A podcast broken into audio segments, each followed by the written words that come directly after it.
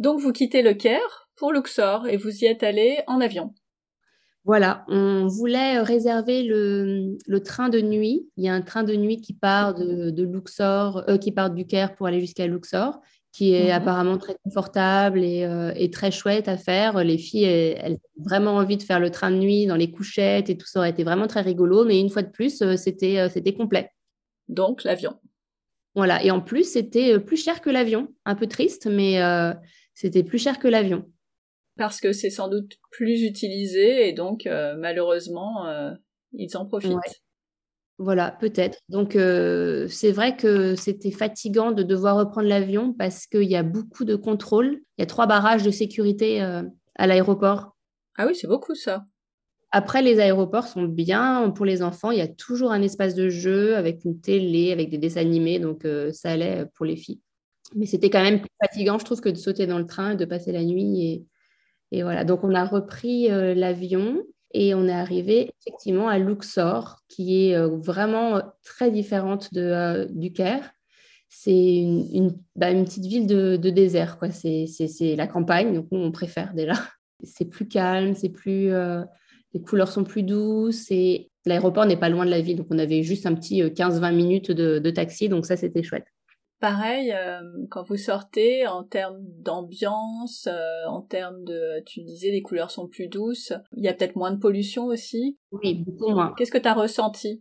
Au Caire, déjà, on avait vraiment mal à la gorge, hein. c'était pollué, et Luxor, euh, non, pas, pas de pollution, beaucoup plus calme, des calèches pour transporter les, les gens ou, ou les touristes d'ailleurs, je ne sais pas, mais une ambiance un peu ouais, de, de, de film, quoi. C'était on était, on était ailleurs. Vraiment, c'était. Euh, et, puis, et puis le Nil, voilà, la découverte du Nil, quand même, qui est aussi euh, mythique. Donc, euh, le Nil bordé de, de palmeraies.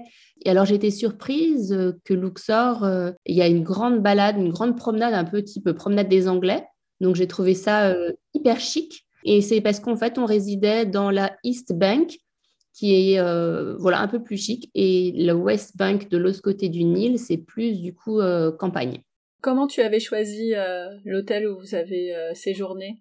Bah moi encore, passion hôtel, je voulais absolument aller au Winter Palace, qui est l'hôtel mythique du, de Luxor, qui est sublime, qui a été construit, il me semble, par un Anglais. Et en fait aussi, c'est que comme en ce moment, les, la destination est un petit peu désertée, ça recommence mais doucement, les prix sont vraiment, euh, ils sont vraiment très, très accessibles.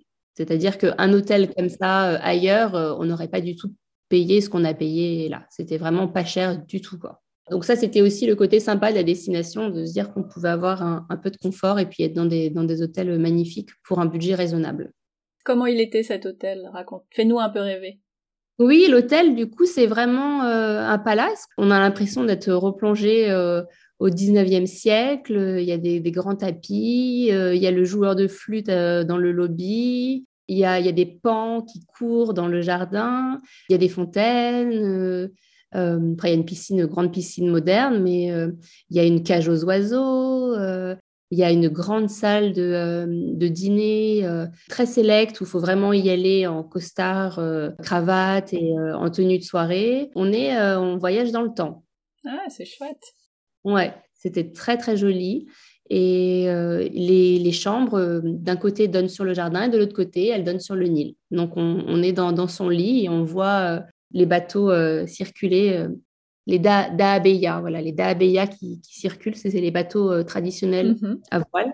Bon, alors vous vous installez et vous faites quoi à Luxor? C'est quoi votre programme?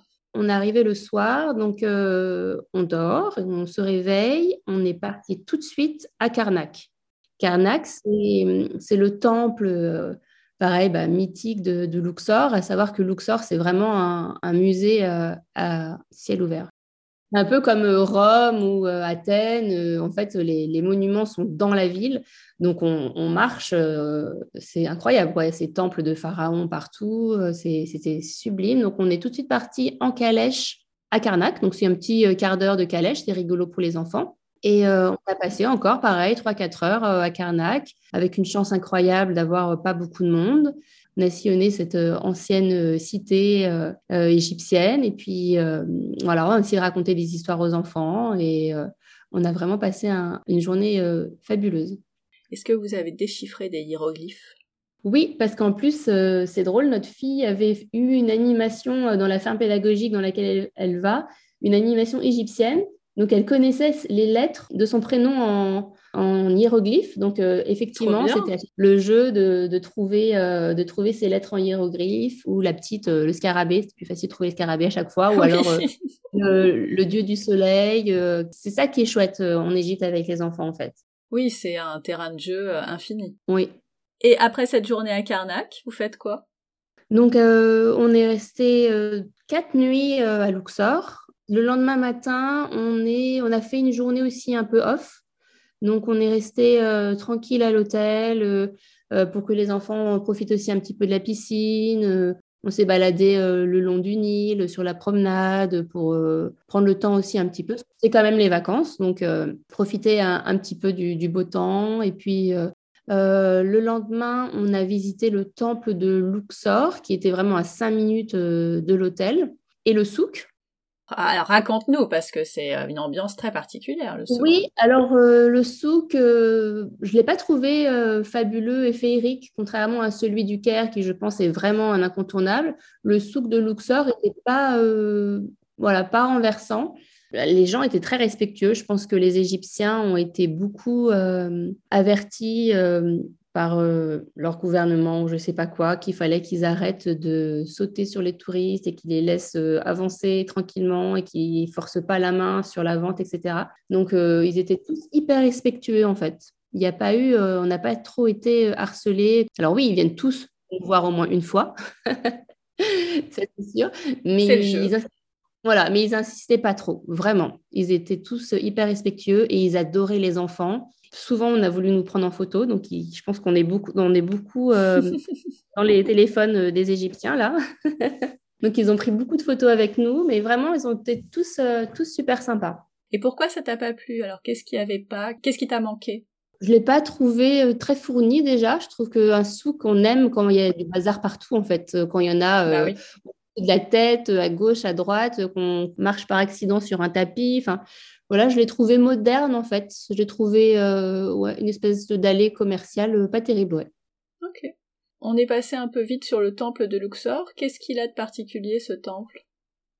Ben, il y a de particulier que la hum, comment s'appelle? Sur la place de la Concorde, l'obélisque. Et eh ben, la sœur euh, ou le frère d'ailleurs de cet obélisque là se trouve à Luxor. Donc c'est rigolo. Ah, mais oui, exact. Donc, on était euh, allé à Paris euh, cet hiver et on, donc on a dit aux filles, vous vous souvenez, l'obélisque? Et donc, on a vu la deuxième obélisque. Donc, ça, c'est rigolo. Et puis, bah, il est, il est super beau. Il y a ces, ces, espèces de, de, pharaons encore. Euh. il y a aussi un, un coin où, qui rappelle beaucoup aussi l'époque romaine.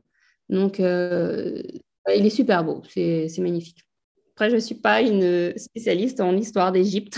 non, non, mais c'est euh, nous ce qu'on a envie d'entendre, c'est ce que vous avez fait, ce que vous avez vu, euh, peu importe l'histoire, on s'en, c'est pas qu'on s'en fiche, mais euh, c'est le ressenti qui est important et, et que ça ait plu à tes filles de 3 et 5 ans, oui. c'est hyper chouette.